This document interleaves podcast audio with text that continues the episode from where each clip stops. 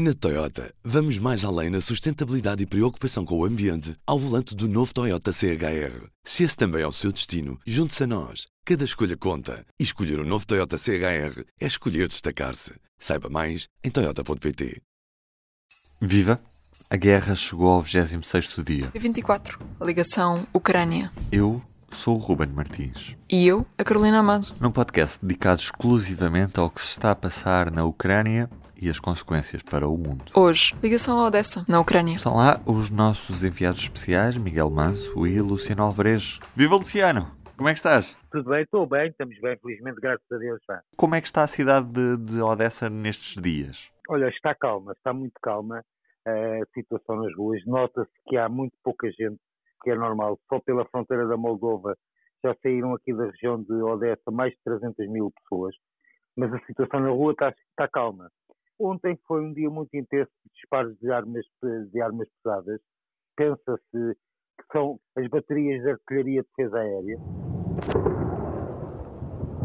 Mas apenas durante dois, três minutos, ontem foi durante uma hora, fogo muito pesado, que é fogo defesa disparado pelas, pelas baterias aéreas da, da defesa ucraniana.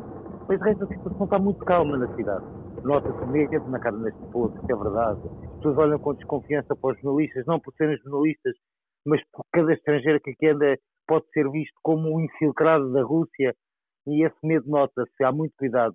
Uh, ontem andámos pelo centro de, de, de, Odessa, quase nada se pode visitar, está tudo fechado com barricadas, não se pode fotografar nada. Antes deixavam de fotografar, agora já ninguém pode fotografar nada.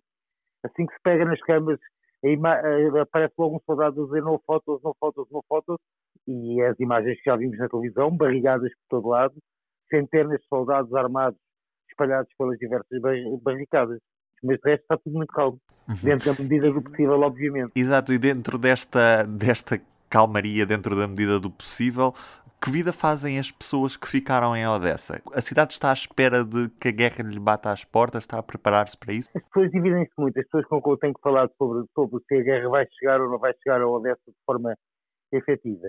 Há os que acham que sim, que que o Porto de Odessa é muito importante para os russos e, portanto, eles vão tentar tomar o Porto, seja de maneira for. E há muita gente que não acredita que o Putin tenha coragem de destruir uma cidade que é muito querida e sempre foi muito querida aos russos, que é uma cidade histórica e é a capital cultural do, do país. Portanto, as pessoas dividem-se um bocadinho uh, so, sobre isso. De resto, muitos cafés estão abertos ao, ali na zona que rodeia ao centro. No resto da cidade, a, maior parte dos cafés estão fechados as farmácias estão todas abertas, a maioria das lojas está fechada, portanto, há, são mais das, o comércio fechado que o comércio aberto. Embora as farmácias todas estejam abertas, não passei ainda por nenhuma farmácia que não estivesse aberta. E há cafés e restaurantes, Alguns, alguns, muitos, não é? Uhum. Zelensky proibiu alguns partidos políticos com ligações ao Kremlin, à Rússia. Um, qual é que é a reação das pessoas sobre isso? O presidente tem um apoio total da população? Um, é criticado por tem, esta postura? Tem, tem, tem. Neste momento, Odessa está completamente com o presidente Zelensky. Durante muitos anos, é, preciso ter em conta que a região de Odessa é uma, é uma região, de, na maior parte dos sítios, se fala russo, é?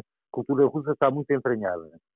E durante algum tempo houve, houve fortes movimentos políticos e também de, de, de, diversas associações que eram apoiantes da Rússia. Apoiantes no sentido da Rússia ser um país irmão, não haver conflitos com a Rússia, não, não, não de uma nova invasão da, da Ucrânia. Mas neste momento o sentimento é geral contra a Rússia. É geral, completamente geral contra a Rússia. Quer dizer, dizer que é geral é, pode ser um exagero, claro, haverá com claro. certeza alguém que, que defende, defenda a Rússia, até a ocupação russa, mas a grande maioria, eu ainda não consegui falar com uma pessoa que defenda a Rússia. Eu, inclusive, ontem falei com, quando fiz a visita pela cidade, foi, foi curioso. No primeiro bloqueio onde fomos parados, no primeiro, eh, estavam dois homens que eram do chamado Exército Civil. Eh, e eu comecei a falar com eles, eles aceitaram falar para, para a nossa reportagem. Um deles falava um, um inglês muito razoável e a determinada altura ele diz-me que havia lá russo e eu fiquei espantado, mas ah, não, cheguei há um ano, vim trabalhar para cá, ele, é, ele era programador informático, e eu disse pois, mas a Bielorrússia apoia a Rússia. E ele disse, não, não, não, não, não. A, a Bielorrússia e a população bielorrussa não apoia a guerra. Quem apoia a guerra é apenas o presidente do país. E, e isso é, é, um retrato de, de, como a população e os presidentes nem sempre pensam da, da mesma forma. Exatamente, exatamente. Luciano, não sei se queres destacar mais alguma coisa. Não, olha, só dizer mais um apontamento. Hoje eu e o, Partido do Miguel Manso visitámos um templo ortodoxo a, a cerca de 20 km aqui de Odessa, com cerimónias religiosas muito fortes, com a participação de muita gente. E a palavra mais usada durante as duas, três horas que lá tivemos foi amor. O padre repetiu a vezes sem conta. Todas as pessoas que eu falei falavam da necessidade de, de haver amor entre as pessoas, de haver amor entre todos os povos e que o amor é que vai conseguir a paz. E isso comoveu-me até um, um pouco. Porque de manhã senti-me, de facto, nesta turbulência toda, senti-me numa ilha de paz. Já agora, qual é que é o teu plano para os próximos dias? Ficar por Odessa? Vão avançar no território ucraniano para outro lugar? Qual é que é o plano? Não, nós já vamos ficar aqui mais um, um ou dois dias. Uhum. Temos intenção de ir, a, estamos a programar e a estudar a possibilidade de, de, nos próximos dias ir a, ir a uma zona a 80 km daqui, que é onde está a batalha terrestre, obviamente, entre as forças de, de, defesa da Ucrânia e as tropas russas. Se houver segurança para Claro, isso, claro que sim, claro que sim. Assinamos isso. E hoje importa lembrar uma decisão. O presidente ucraniano anunciou a suspensão de atividade de 11 partidos políticos com ligações à Rússia. Volodymyr Zelensky tomou esta medida dizendo que qualquer atividade de políticos com o objetivo de dividir ou colaborar com a Rússia não terá sucesso mas terá uma resposta. O maior dos partidos com atividade agora suspensa é a Plataforma de Oposição pela Vida, que tem 44 das 450 cadeiras no Parlamento do país. O líder deste partido tem laços de amizade com o presidente russo Vladimir Putin. A violenta destruição de Mariupol continua. As forças russas atacaram uma escola de artes onde estariam mais de 400 pessoas abrigadas. Um ataque semelhante ao que aconteceu há dias contra um teatro em Mariupol. Centenas de pessoas continuam presas entre os escombros. Também desta noite relatos de, explosões em Kiev. Continua a ofensiva russa, agora cada vez mais próximo do centro político da principal cidade ucraniana. Também em entrevista ao programa GPS da CNN, Zelensky diz que vai usar qualquer oportunidade que lhe permita negociar com Putin.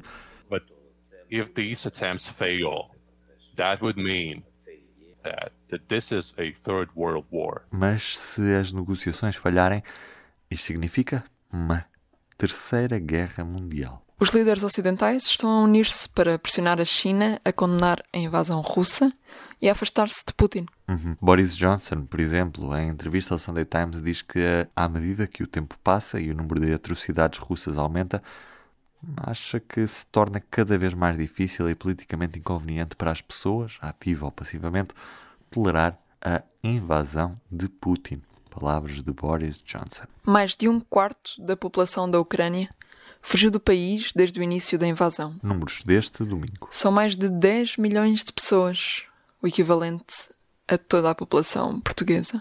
Quanto aos números globais desta guerra, a ONU confirmou 902 mortes de civis e 1459 pessoas feridas. Os números reais serão consideravelmente maiores. E hoje, no Instagram de Zelensky, uma mensagem do presidente ucraniano em inglês para o mundo. E a mensagem é de que a Ucrânia vai ganhar e que vão existir novas cidades, novos sonhos, novas histórias e que no futuro vão cantar e celebrar de novo.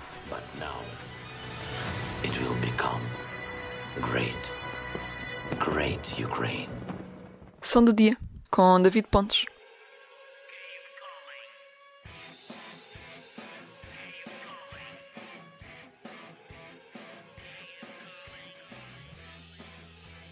Cantiga é uma arma, já dizia José Mário Branco. E na frente da guerra da comunicação, os ucranianos têm mostrado ter o melhor arsenal. Já puseram muitos a trautear Bayraktar, o nome de um drone, numa lenga-lenga recheada de imagens de ataques aéreos. Há na net soldados a tocar metralhadora ao som dos Nirvana e não falta a irremediável versão de We Are the Champions dos Queen. Agora, a banda ucraniana Baton teve a benção dos Clash para fazer a sua versão de London Calling, apropriadamente rebatizada de Kiev Calling.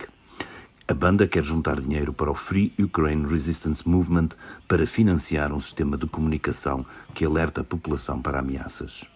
Uma nova vida para o hino punk, cujo título é uma referência aos boletins radiofónicos, Londres transmitindo, feitos durante os bombardeamentos alemães à capital britânica durante a Segunda Guerra Mundial.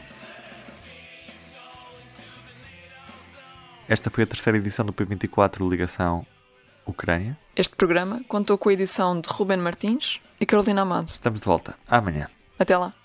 O público fica no ouvido. Na Toyota, vamos mais além na sustentabilidade e preocupação com o ambiente ao volante do novo Toyota CHR. Se esse também é o seu destino, junte-se a nós. Cada escolha conta. E escolher o um novo Toyota CHR é escolher destacar-se. Saiba mais em Toyota.pt.